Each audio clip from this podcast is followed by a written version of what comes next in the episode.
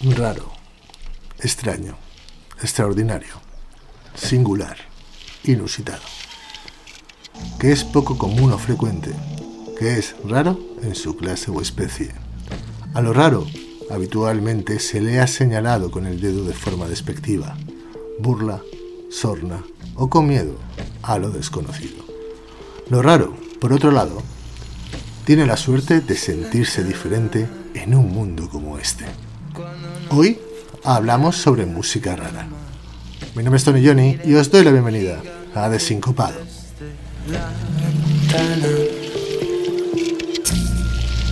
¿Me vas a robar? ¿O me vas a pintar en la cara? Otra cara como la del cuadro de manzana y tender mis del abismo y esperar que viento llene tu vestido.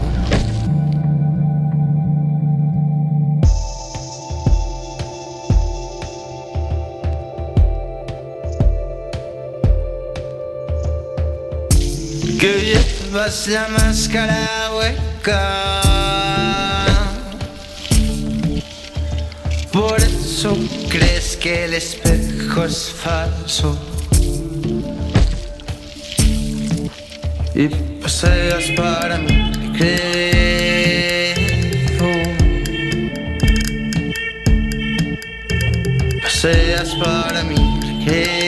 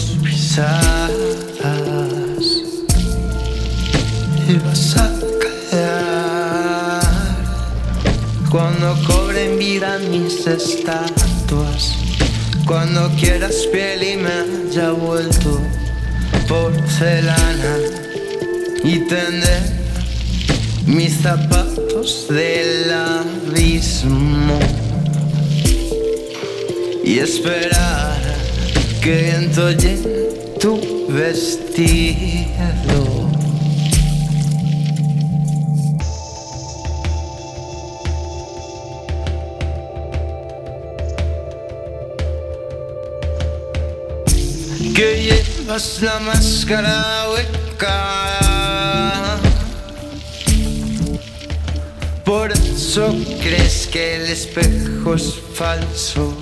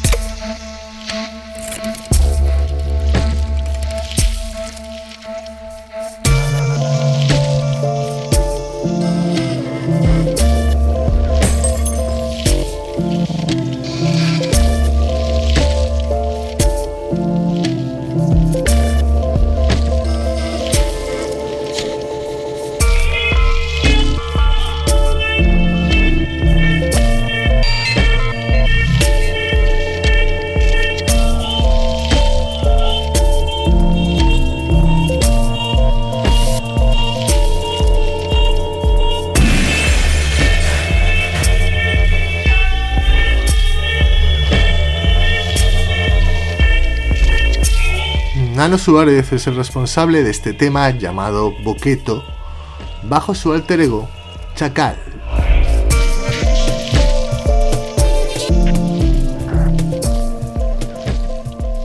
Muy buenas tardes, Nano, ¿cómo estás?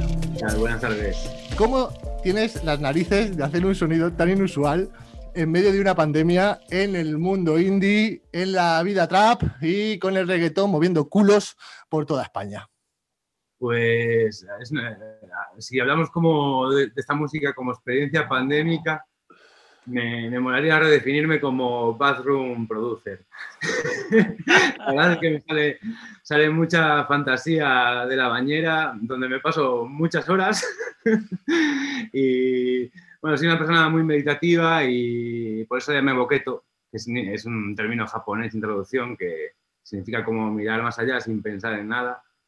Y la verdad, sí, hay cierta. Al final trascendieron tantas horas de, de tranquilidad de, este año a, la música y se vio en esta pieza. Eh, has dicho, no, ahora es el momento de ser yo, sacar todo lo que llevo dentro y juntar desde la psicodelia hasta el progresivo, pasando por la música electrónica, la música de mundos, o sea, el world music, has metido ahí un mejunje que mira que yo escucho cosas que, que digo, bueno, esto ya por inusual, mola bueno, no sé si mola, a mucha gente ya por inusual le, causa náuseas, ¿no? Pero, pero y un rechazo muy rápido y eso es lo más, lo más habitual. Lo que me gusta es que a la gente que le gusta, pues le gusta bastante. O sea, eh, eh, consigo establecer una comunicación entre, entre, entre sus mentes y, mi música, que al final es el, el, diálogo que, que, pretendo generar.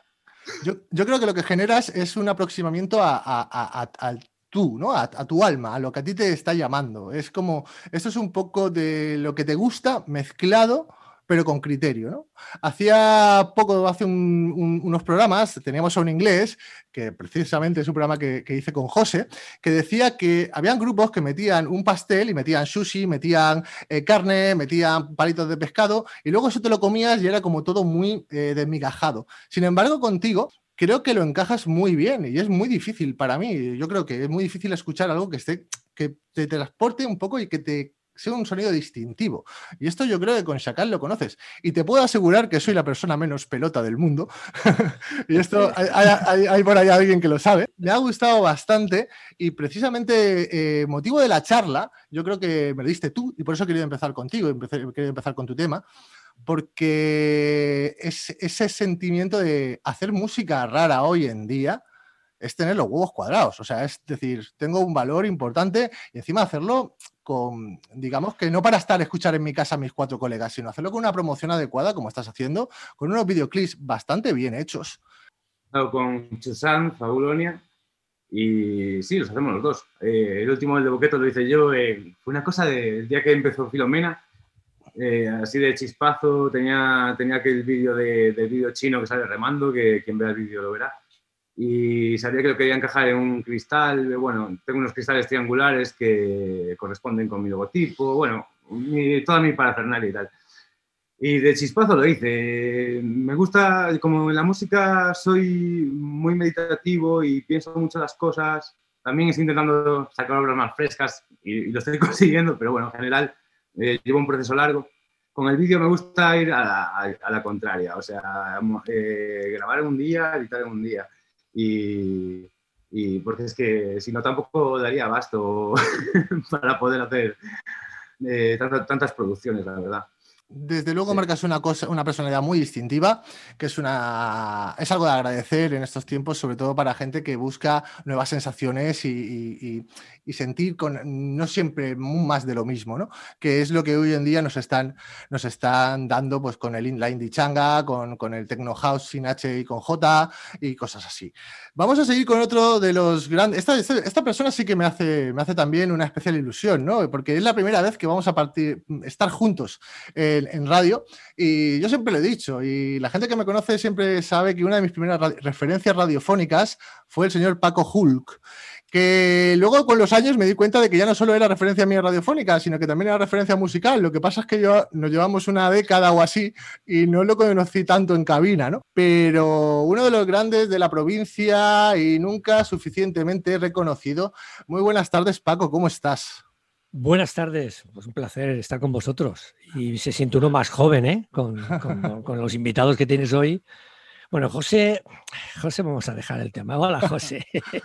Pero nuestro galego, vamos, es un joven que me está dejando flipado. Ah, me vi, a los 40 prontito, ¿eh?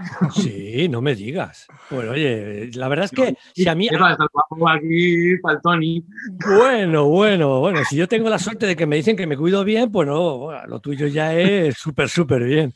Un placer estar con vosotros, un placer. Buenas ah, tardes. hablando de juventud, Paco, hay una, hay una, hay una cosa que yo creo que, en ti es, es, se percibe desde que se te escucha simplemente la voz. Ya es cuando se te ve físicamente y en movimiento, es más, se constata más, ¿no?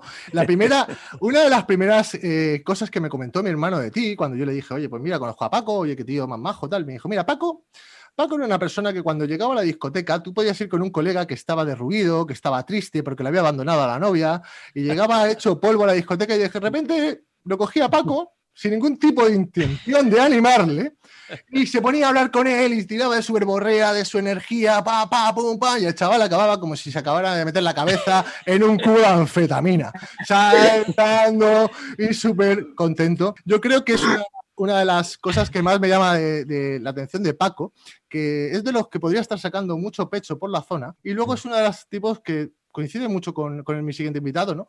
Que es una modestia enorme, un tipo que siempre quiere ayudar. Yo tengo otra anécdota con él, que cuando yo empezaba a interesarme por el mundo de la radio, Paco y yo somos medio familia, pero no somos familia de sangre, sino él Sí, algo, algo he oído por ahí. Claro, pero tú eres más mayor que yo, entonces la referencia es diferente, ¿no? Eh, cuando, cuando yo era un crío y empezaba ya con mis transistores y hacer mis movidas, me decía mi tía, eh, eh, tu mujer es la prima de mi tío, pero sí, la sí, de mi madre es mi tía. Me decía, claro, como Paco, como Paco, como el, marido de mi sobrina. Y yo me ponía. El marido de Pepa. El marido de Pepa. Y yo me ponía a escucharlo y decía, coño, joder, este tío es un máquina. Mm. Y con los años nos fuimos conociendo y, constaté que sí que era un máquina y una de las mm. personas, ya no solo como locutor, sino como DJ que más ha influenciado la zona alicantina y yo creo que casi toda la provincia, ¿no? Y ya luego vamos a pasar a, bueno, este así ya es un colaborador. Yo creo que, que José es... Eh, eh, ¡Monstruo! Amigo, del programa, eh, campeón, cuatro programas consecutivos de nuestro concurso Melomaniac y uno, de los, uno de los mejores productores de España. Voy a hacerte dos preguntas, ¿vale? La primera, ¿cómo llevas que te paneara en el Melomaniac amistoso que hicimos el otro día? Aunque sigues imbatido oficialmente en el amistoso te destrocé. Y luego... No, no, bien, bien, está bien, hay que probar las dos, caras de la moneda, ¿no? Todo el rato ganar, ¿no? Y luego otra, otra que sí que me apetece hacerte, ¿te has acostumbrado ya que te diga la gente que eres uno de los mejores productores de España cuando tú... No, no. me, me, hace sentir hasta un poco incómodo, no sé por qué. Eso es muy chulo, José, eso es muy chulo. Yo, me, uno, yo me uno a decirlo, ¿eh? O sea... Yo cuando, cuando lo leí el otro día me quedé flipado, de verdad, ¿eh? Para mí es un placer saber que, que, que eres de los 10 mejores de España, sin duda, ¿no? Que me lo digan, pero me, me, me un poco, no sé, es bueno, pues hay que llevarlo, hay que llevarlo, José. José, supongo que tendrá esa, duplicidad de vivir en Elche, ¿no? Que es lo que comentaba con Paco, que cuando te dicen, no, es que eres uno de los mejores de España. Claro, hay dos tipos de personas que te lo dicen. Está el que te lo dicen que dice, bueno, este chico pues no conoce mucho más. Pero es que a José ese no es el caso. Es que José está metido y ha salido, ha sido portada de revistas importantes. Creo que Digimag Londres, ¿no? Te puso entre. Recuérdame esa anécdota porque se me olvida, pero. Eh, Eh, Londres, eso fue hace un par de años. Eh, sacamos un disco con Red Light, un maxi, se llamaba Prana, y hicieron una reseña de estas que la lees y, no te lo crees, ¿no? Dice, pero esta gente ¿por qué, me han hecho este pedazo de reseñas si no me conoce? ¿Qué fuman? No, ¿qué, fuman? de hecho, no te lo esperas. Eh, aparte, estamos hablando de la edición impresa, no era la edición digital, o sea que salió impreso y fue una sorpresa, una sorpresa de puta madre que te da subidón. Aparte, me pilló un momento apropiado porque estaba ahí, ahí un poco de bajona, ¿no? De venga a hacer cosas y que parecía que estaba todo un poco estancado y quiera o no, pues siempre te da un plus de, de, combustible ¿no? para continuar. Fue de puta madre, además. Pusieron el disco por las nubes, estaba posicionado con artistas muy importantes y le daban un 4 sobre 5, un 5 sobre 5, una cosa así. Muy bien, muy bien, muy bien, muy bien. Me lo, me lo envió Gary, el dueño del sello, y, y me lo envió así por Messenger cuando lo vi, pero esto es una broma o, o es verdad. y eh, bueno, de- a partir de ahí la verdad es que todo ha ido manteniéndose poco a poco, hay que trabajar mucho, no todos los lanzamientos tienen la misma repercusión, pero bueno, eso es parte del juego además a mí tampoco me gusta mucho obsesionarme con el resultado de lo que haces. Yo prefiero centrarme, prefiero obsesionarme con lo que hago y, y luego el resultado que sea el que tenga que ser y ya está. Ya, ya conocéis eh, la gente que va a componer esta charla de Sincopada y vamos a tratar sobre el tema de la música rara. Esta pregunta va para los tres. ¿Cuántas veces os han dicho que la música que hacéis o escucháis es rara? Buah. Todo el rato. Yo creo que nunca me han dicho que lo que escucho o hago es eh, comercial o facilón o no sé. Es, a mí personalmente siempre me están diciendo eso. ¿Qué cosa más rara pinchas? ¿Qué cosa más rara escuchas? ¿Qué cosa más rara, rara que has hecho? Y escucha, incluso con temas que, que son muy, a lo mejor algún tema que está muy orientado a pista de baile y tampoco es tan, tan, tan retorcido, pero incluso así tendrías que haberlo hecho un poco más comercial, irse a la mierda, no lo hago más. Nano, ¿te pasa lo mismo? Mm, Pues un poco dividido, ¿eh? Eh, Pues, a- o sea, a veces sí, que he tenido casos que hasta estando en la oficina viene alguien y, me, dice- y me- se me acerca a mí y me dice, ¿qué cojones estás escuchando, no? Porque sí me gusta indagar y, y meterme en, en sonidos raros. De lo que yo hago, un poco dividido, porque mm, también creo que mm, el contexto que me rodea normalmente es bastante culto y, y le gusta la música y, entiende. Y con quien sé que no puedo hablar de música, lo último que quiero es hablar de lo que me gusta con alguien que no lo, no lo considera como algo importante, ¿no? Entonces, me quito. Eh, hasta mi, mi madre, por, por ejemplo, eh, ya no me dice que es tan raro. O sea, algo, algo voy conquistando ahí. Bueno, yo, yo os voy a decir que mi madre no me apoya una mierda en esto. Lo voy a decir Vaya así. tela, Así eh. claro. Yo, vamos, es vamos, más, vamos, es vamos. más, te voy a decir otra cosa. La primera vez que mi madre se dio cuenta de que yo era periodista es cuando, bueno, primero salí en páginas centrales de la información y luego cuando salí en Teleelch. O sea, haciendo que me una entrevista. Cuando le llamó mi tía, cuando le llamó mi tía, dijo, coño, nene, que me han dicho que te han visto en la tele, que a ver si esto va a ir en serio. Esa fue la primera vez. ¿Qué has hecho? ¿Qué has hecho? ¿Qué has hecho? Y mi madre es adorable, pero es, es, es cañera y es de Dolores. O sea, es donde Pues yo se ve que soy un rara avis. Se ve que soy un rara avis, pero de verdad que mm, Has tenido mi, suerte. mi mejor fan siempre ha sido mi madre hasta que falleció.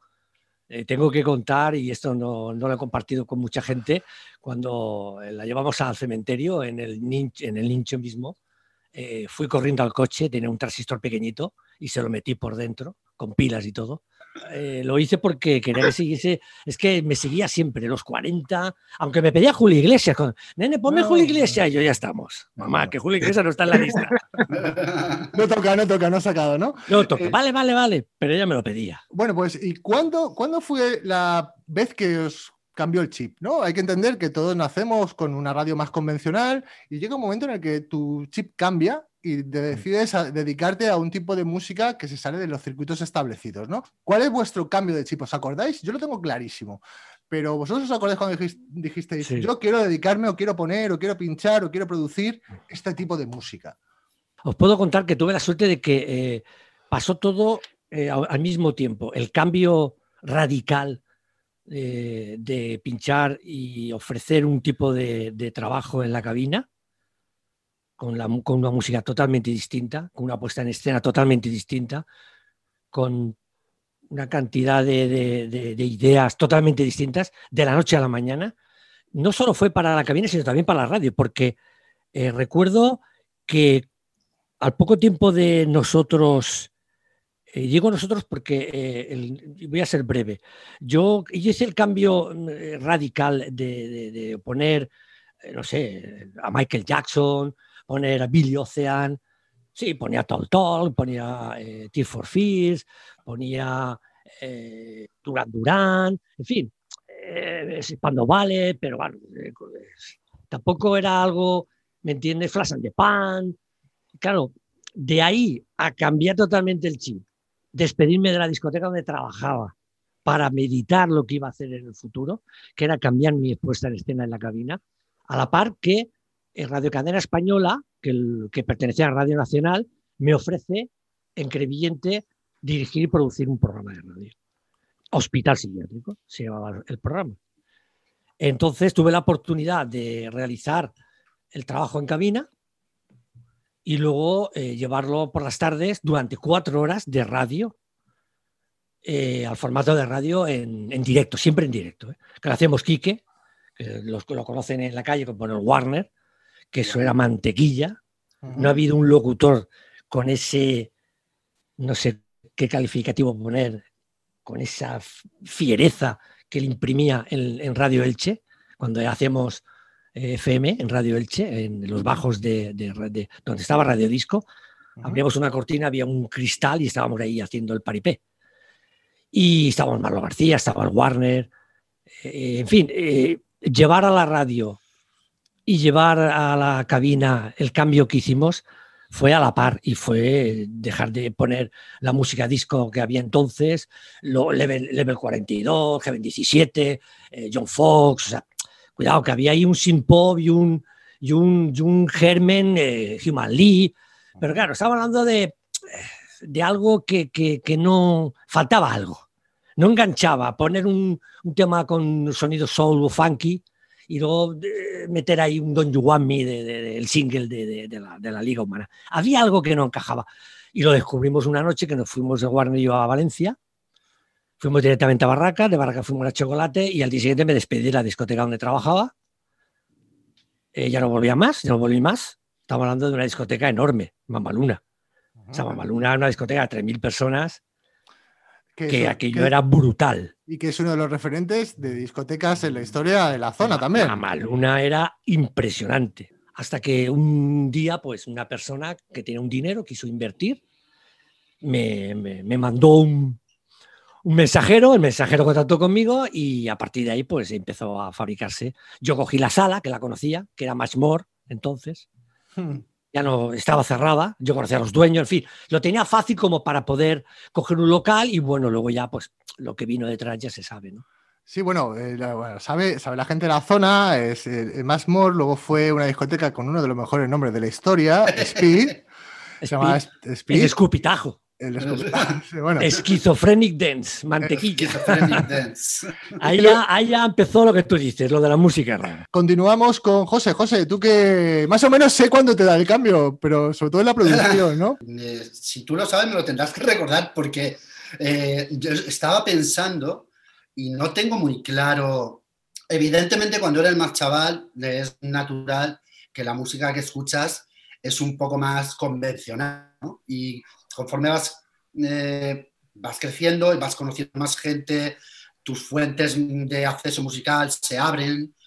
Mi primo fue una influencia muy, bastante importante de chaval para mí, ¿vale? Porque él me enseñaba cosas que él estaba escuchando, pero luego también tenía colegas que, oían los Smith, mi amigo Luciano escuchaba mucho los Smith, mm. que por aquel entonces escuchar Smith aquí en Elche tampoco era una cosa súper fácil.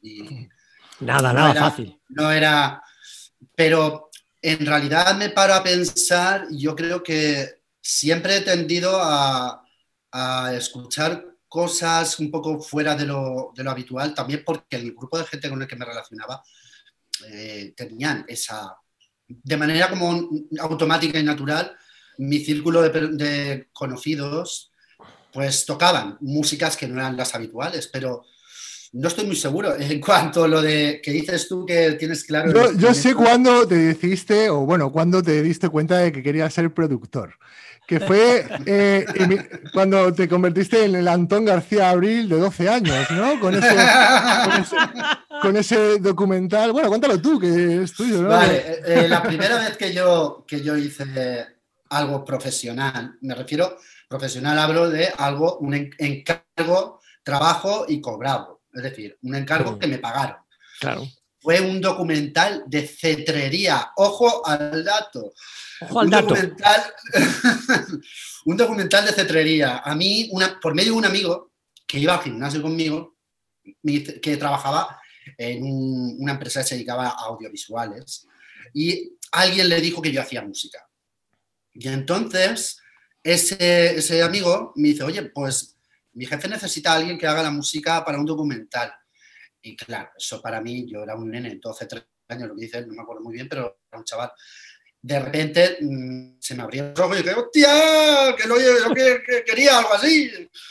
Y, no me lo pensé y dije, sí, claro, yo te lo hago. Luego me di cuenta del berenjenal que me había metido, porque yo lo único que tenía para hacer eso, sí tenía un sintetizador que me compró mi padre, una caja de ritmos que me compré yo con más sacrificio del señor, eh, otro tecladito y tenía un- una pletina de, de que tenía el cabezal de, borrado roto, lo cual grababa pero no borraba. Entonces yo grababa a tiempo real, tocaba algo, iba viendo el vídeo, que a mí me pasaban una cinta de, de- de beta, de esas de Betamax. Qué chulo, ¿no? Eso es muy chulo, eso que hiciste. Yo le, le ponía, le poni- ponía el play, veía el el vídeo y iba tocando. Qué guay. Estaba en un momento determinado, echaba la cinta para atrás y volvía a grabar y producir y montar encima otra cosa. Fue un trabajo bastante ambient, del cual además no tengo registro ninguno, porque eso yo tenía el máster resultante, que supongo que no sería una calidad muy allá. en aquel momento el- lo que tenía, y bueno, no quedó mal, pero mm, yo soy consciente que tampoco sería la cosa más espectacular del mundo en cuanto a pero bueno, estamos hablando hace muchos años, el tío le gustó, se lo quedó, me pagó menos de lo que me había dicho, todo hay que decirlo. Pero bueno, eso pasa siempre, ¿eh? Sí, y- Un clásico, es un clásico. Sí, eso. Era la bienvenida. Hola, José. Bienvenido al, al maravilloso músico, al maravilloso mundo, mundo de, de los productores. producción musical. Entonces, eh, sí que es cierto que eso fue un detonante. Gracias, Antonio, por recordármelo, porque estaba ahí un poco yo con el, limbo, que no sabía muy bien dónde ubicarme. Sí que fue un detonante que hizo que tuviese claro que yo eso lo, es lo que quería hacer. No tenía claro todavía ese cómo se fue perfilando tiempo después. Eh, empecé a trabajar ya a un nivel más profesional en estudios de grabación. Yo era un poco el machaca que hacía las melodías, que probaba los sintes para hacer música bastante comercial y en las horas muertas yo utilizaba el estudio para hacer mi- mis parras, mis movidas. Yo comencé con los grupos igual con 17, 18 años y no sé, igual a los pocos meses yo ya tenía, me había montado el ACID, no llegué a montar nada multipistas, nunca, la verdad es que no. Eh, eso que en mi casa pues, tenía, tenía equipo para poderlo haber, para haberlo hecho hasta que se fue a la porra el equipo en una mudanza, pero bueno. Yo empecé con el ACID Pro 4. Vale, Eh, me guay. Sí, eh, sí, sí. Tela marinera, ¿eh? 20 años. O, no, realmente estuve con el 3 unos meses, pero empecé a, o sea, hice un primer proyecto que se llamó Vergel, me acuerdo, y entre, se llamaba Vergel, y entre paréntesis, el jardín esquivo, no sé por qué. Pero bueno, era una canción clásica que había compuesto con la guitarra, eh, de la forma más clásica, eh, que que- que- el sonido más clásico de guitarra que os podéis imaginar. Y empecé a capear, no sé, me monté ahí un Frankenstein que, la verdad, con cascos aún se te, le podía sacar cierto gustillo. Y aún lo tengo, o sea, cuidado. Tú lo tienes, tú lo tienes. Cuidado, guárdalo, ¿eh? Cuidado. Ha resistido el paso de, de los años, esa, esa hora me, me la ha quedado. Otras he hecho que las perdía y, y no, pero, pero es así, aún la tengo. Y pues eso, pues unos 20 años, ¿no? Eh, que empecé a, a- mezclar mi- el camino que llevaban los grupos con lo que iba haciendo yo en casa como, como productor. Pues quizá mis dos, mis dos vías eran de, por un lado, rock progresivo, que me flipaba, y por otro lado, también me encantaba el rap. Desde los 12 años me, me cogió la onda que, que llegaba de- del rap en ese momento. Fíjate, cuando escuché Massive Attack fue el momento en que tomé conciencia de, de- de- de atacar a los dos caminos y, y seguir por el camino del trip hop, yo diría que 20 años. Y aún ahora yo sigo considerando que lo que hago cuando, cuando no subo de, de determinados BPM casi siempre va a ser trip hop, por mi forma de concebir la música. Lo que pasa es que lo mezclo con músicas del mundo, lo mezclo con muchas cosas, pero yo en el fondo diría que, que yo sigo haciendo trip hop. un poco diferente en español, no te lo esperas mucho. Yo me acuerdo que cuando era un crío, cuando yo tendría unos 10 años, 9, pues más o menos cuando Paco estaba mo- moviendo todo, A tope, a tope. o incluso un poquito más tarde, porque te voy a contar y Paco lo va, lo va a visualizar fácilmente. A ver, conoce, dime, dime. conoce a mi hermano, él sabe que con Warner tuvo su Urban Complot 2, ¿recuerdas, no? Y ahí, Mm. había, ahí había una música que al final acabó en mi casa. El bar se cerró y yo, Peligro, y yo peligro. crecí con esa música. Yo no Qué escuchaba bueno. la radio, entonces yo escuchaba esos discos. Y yo en el cole, pues pues, yo siempre he sido una persona tímida, aunque no lo parezca. Eh, eh, con 10 años yo era el típico chavalín, pues, pues tímido, pues que pues, sí, tenía sus coleguitas, pero, pero no, era, no era un chico popular, ¿no? Y me acuerdo que un día en el recreo eh, empezamos a hablar de música y pues lo típico en la época era que te gustara Hombre G, La Guardia, etcétera, etcétera. Y claro, yo eso, yo eso lo escuchaba porque eso te llegaba por un montón de vías. Y cuando me dijo una niña que le encantaba Hombre G, yo le dije que para mí eso era una puta mierda.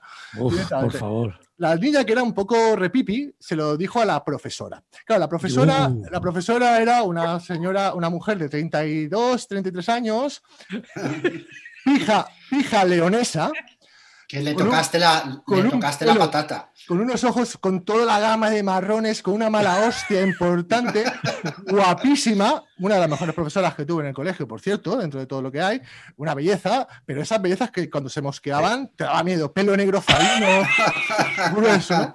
Y me El que- resplandor. y me, me acuerdo que llega, llega, estamos en clase, salimos del recreo y la, profe- la niña va a hablar con la profesora y la profesora eh, pues coge y me dice, bueno, Antonio Juan, eh, me ha dicho, no recuerdo cómo era la, la niña, creo que era Noelia. ¿Con qué tono te dijo Antonio Juan? ¿Con qué tono? Con su tono de- Antonio Juan. de ojos en- No, no, ella, ella, ella hablaba calmada. Tú notabas su cabreo por sus ojos y por su vena, ¿no? Y, y me dice, bueno, que me ha dicho Noelia, que vas diciendo en el recreo que hombre G es una puta mierda, qué falta de respeto. A ti, a ver, ¿qué grupos te gustan? Atención. Claro, los, los más fáciles que di- los más fáciles que dije fueron los Smiths y Madness. Claro, la profesora se quedó así mirándome y hizo así como los perritos. ¿Sabéis que los perritos, bueno, tu perrito, ¿no? Que cuando no entiende algo hace. Y me dice, me dice, ¿Eh? Antonio, no te inventes grupos. Entonces, Escucha, ahí, ahí fue directamente a tu segundo nombre, ¿no? Antonio directamente. Antonio, Antonio es el primero. Pero ya me Ah, perdona. como- fue, fue, como una Directamente. especie, fue como una especie de decir, ¿qué estás diciendo, tío? No Claro, te inventes cosas. Me estás vacilando. Eh, de toda, verdad que eso es- toda, toda la clase se partió el culo, ¿no? Claro, y claro, entonces, claro, En, ese, en ese maldito momento es cuando Qué bueno. Que esa música era la, la música rara tenía Claro. que ser más conocida. Y era, fue, desde luego, desde ese instante, mi vida siempre ha sido marcada hacia, no, no, yo necesito que estos grupos sean conocidos o que tengan la oportunidad de ser conocidos, ¿no? Y esa es mi historia. Creo que, creo que tuve mucha suerte de vivir con la herencia de los discos de Warner y de mi hermano aquí Sí, en sí. casa y generar con los discos de The Mission, de Stone Roses, de Happy Mondays. Y claro, ya tenía unas influencias musicales desde enano porque es que jugaba con, con- con- con- esos discos, ¿no? Y Mm. esa fue, esa fue mi, mi paso hacia pues, lo que ha sido mi Ah. carrera. Me, me definió, me ha definido perfectamente, ¿no? Buenísimo, buenísimo. Fue un antes y un después. Sí, sí. Eh, Buenísimo. Vamos a hacer un parón y vamos a que Paco, pero Paco me, va- me vas a presentar un tema, pero me lo vas a presentar porque sé que hay un juego. Cuando, sois cuando pasas por 40, hay una forma de presentar un tema. Y quiero que hagas una clase práctica aquí para que la gente vea. Así que me vas a presentar. Es que con este tema no podría. Es que ten en cuenta una cosa. Mira, y yo- eh, y, y lo, vas, lo vais a entender todos. Sí, sí. Es verdad, eso es, pero vamos, es verídico. Nosotros teníamos una, hay una fórmula en aquel entonces, de finales de la década de los 80, en la que cuando entrabas a formar parte del, del, mundo de los locutores de 40, había ciertas cosas que eran eh, de cajón, ¿no? O sea, todos los locutores debían de hacerlo así. Y una de ellas era nunca pisar la entrada del cantante del single que ponías. Y no es fácil. Ah. Tenías que leer mentalmente los compases mientras estabas Everybody, everybody, everybody, everybody, everybody, everybody, everybody, everybody, y que no te empezaba a cantar. Y había gente que decía, chico, ¿cómo lo haces, tío? Pues no lo sé.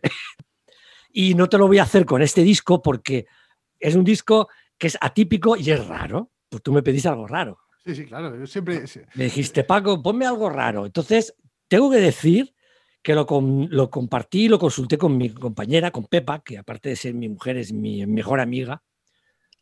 Y cuando le dije en el entorno que nos íbamos a mover hoy, me dijo, tienes que poner este tema. Y efectivamente, Ah, pues ese entonces, es el tema. entonces que pase Pepe y lo que lo presente ella. se ha- se ha hecho el trabajo. Lo ha hecho todo ella. Este tema es un tema especial porque eh, para mí eh, eh, tiene la cara A y la cara B. La cara B llevaba un tema que es, una, eh, es una- un tema de amor que yo creo que nadie ha podido igualar. El Moment in Love de Alfred Noise Oh, qué es bueno. un tema que nadie, nadie va a igualar en la historia de la música de la manera en que fusionaron los que sois vosotros, un gallego y un ilicitano, la electrónica con, las, y lo- con la informática. Porque esta banda que, vas a escuchar, que vamos a escuchar ahora empezaron fusionando, en, hablamos del año 1981, si es que habían ya algo de informática al uso y al servicio de la música, con la electrónica de aquel entonces. Se juntaron una serie de, músi- una serie de músicos y entre ellos quiero destacar a Trevor Horn, que lo reconoceremos por sus gafas y por el vídeo Mató a la estrella de la radio, que fue el primer eh, videoclip que la MTV eh, emitió cuando inauguró en el año 81.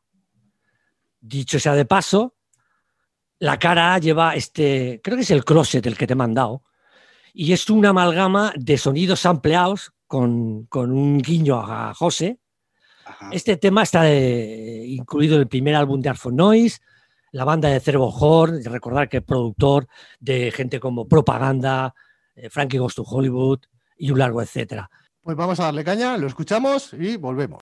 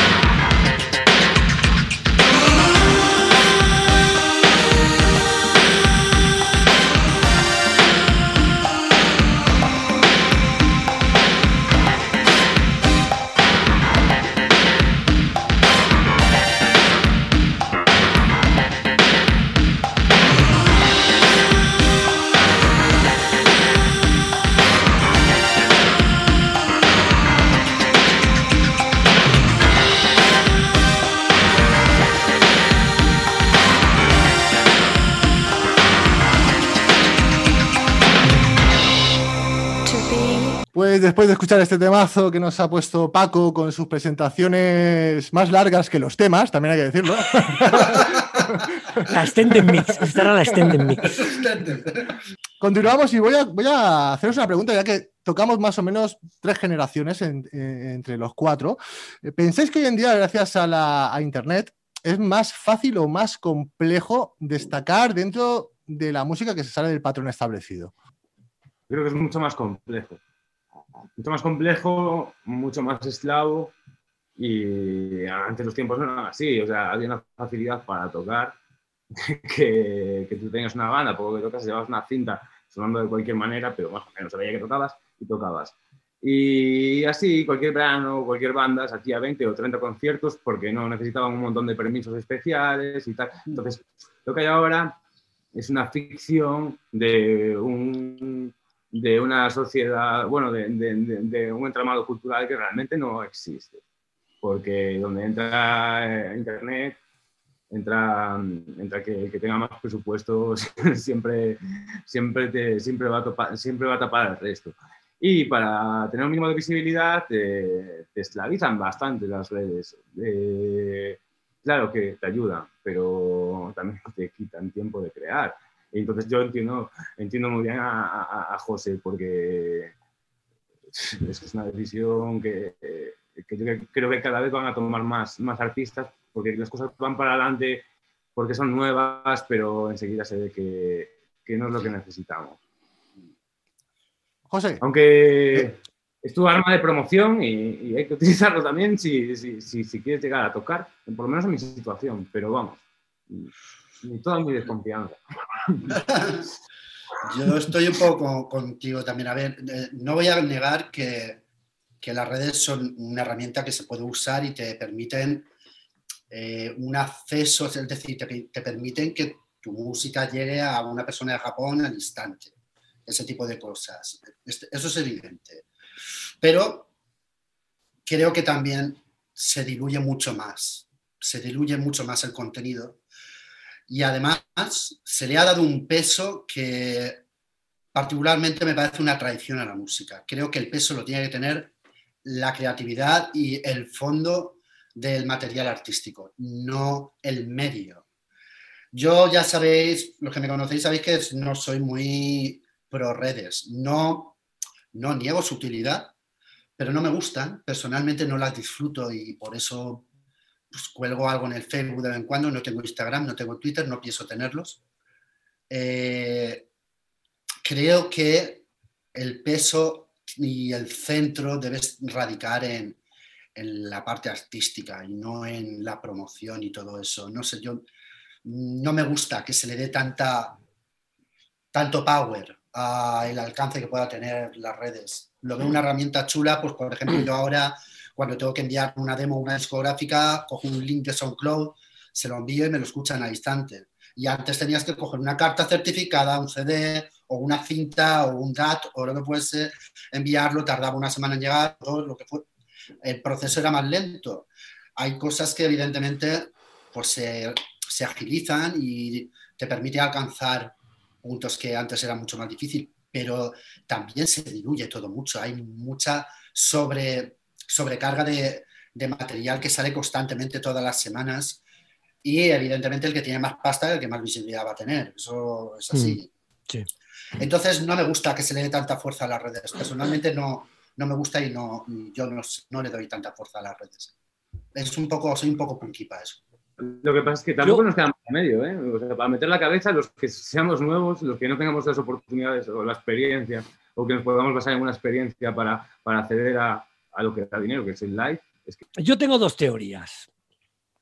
Y una es que esto es el principio del fin, porque a partir de ahora va a ser todo plan. Por supuesto, se está, está pegando, y vosotros lo sabéis mejor que yo, la música eh, eh, en streamer, la música online, la música de descargas y la inmediatez que decía José, que sí que es verdad que en un momento un chino se entera de lo que tú has hecho si sabes moverlo, cuando antes tenías que hacerlo por correo y si llegaba, ¿no? Mm una maqueta y si llegaba, encima enviabas una maqueta en DAT y cuando llegaba se había fundido por el calor.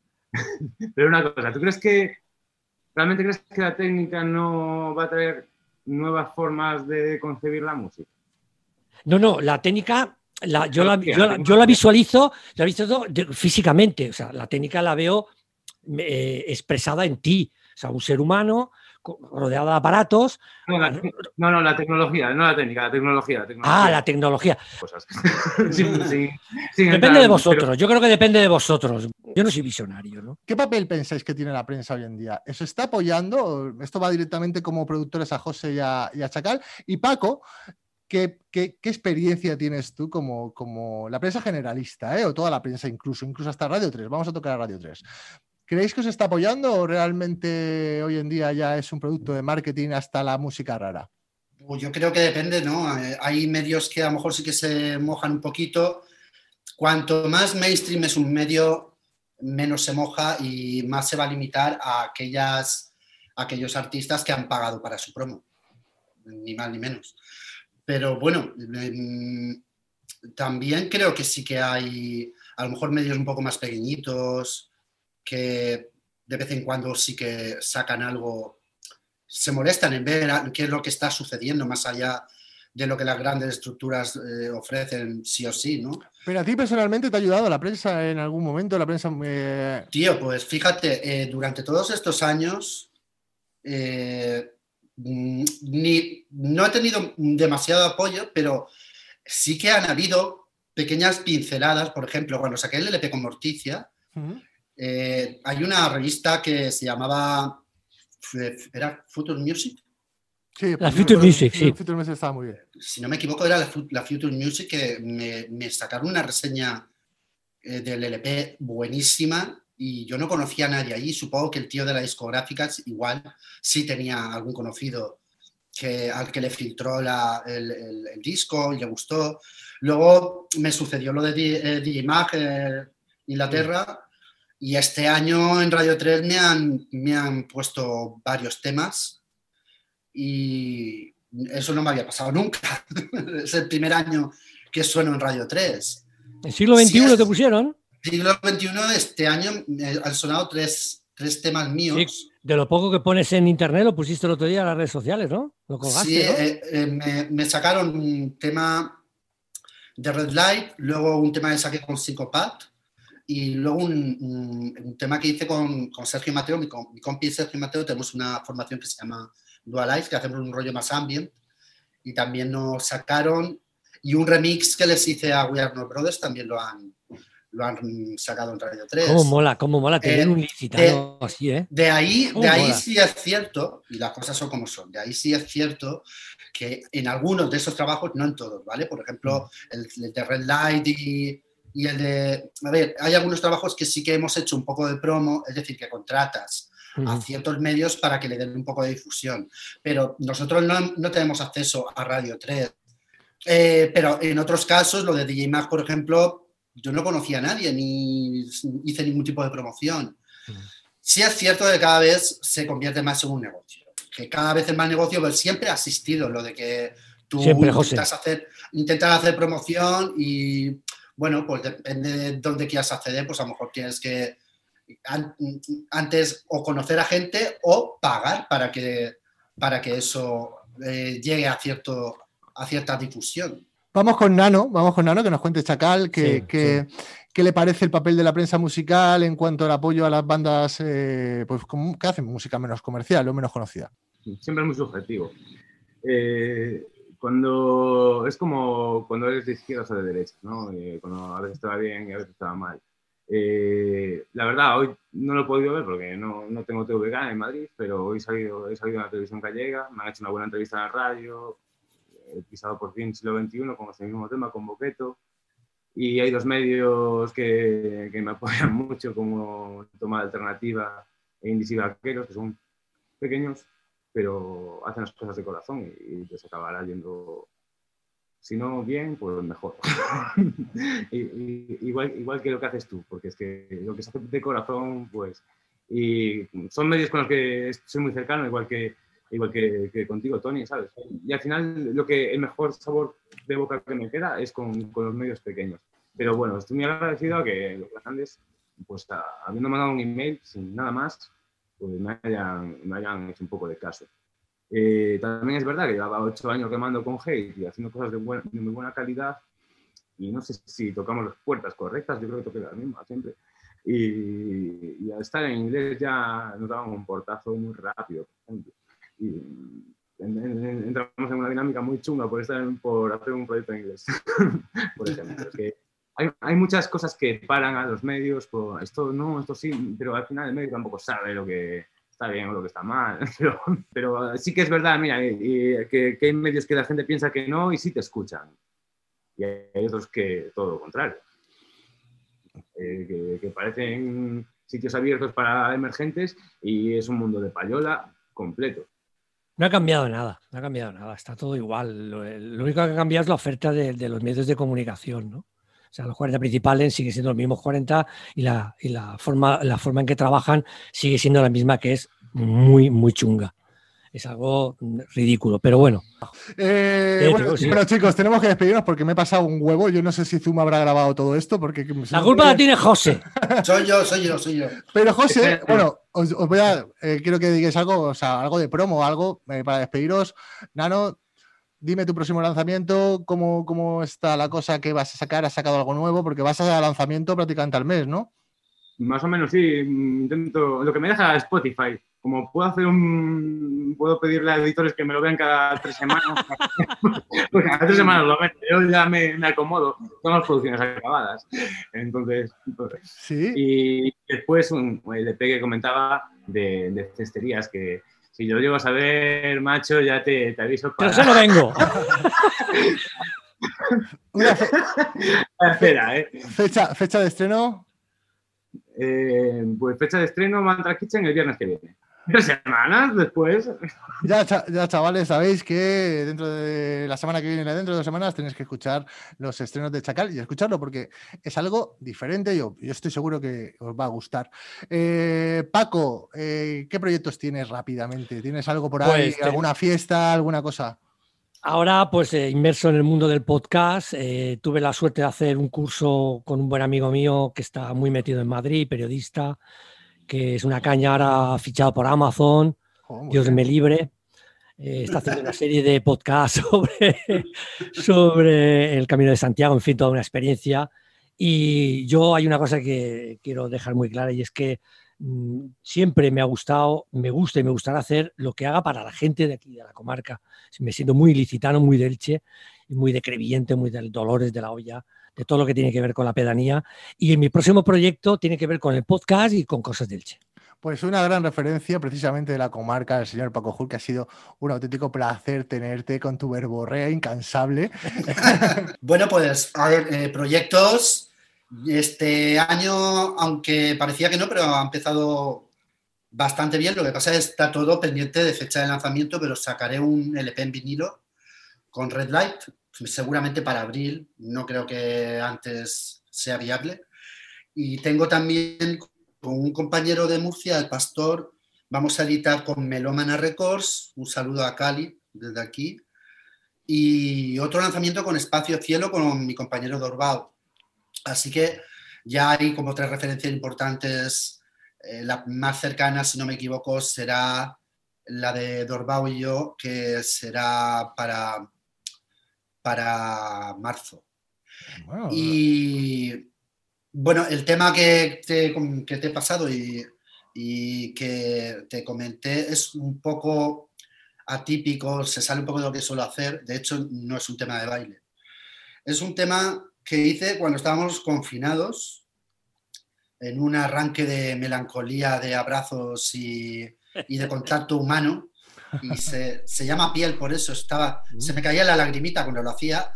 El que lo escuche ahora igual no comprende qué lagrimita se me puede caer, porque para, a mí me parece tierno, pero entiendo que, que a, a algunas personas no le vean la ternura por ningún lado. Al final, al final es una experimentación con síntesis FM, con, está hecha con un solo sintetizador digital de Ableton nativo, todo. Pues miento, hay una capa de piano que es otro, otro sinte, y es una pieza bastante ambient y un poco ruidista al final. Eh, así que con eso me despido, ha sido un placer estar con vosotros, me lo he pasado bomba, así que habrá que repetir. Nos ha Sí. faltado sacar, sa- sacar los, los quintitos virtuales y tal. Pues con- espero que os haya gustado. es- Así que nos vemos la semana que viene. Muchas gracias a todos y repetimos pronto. Un fuerte abrazo, chicos. Abrazos.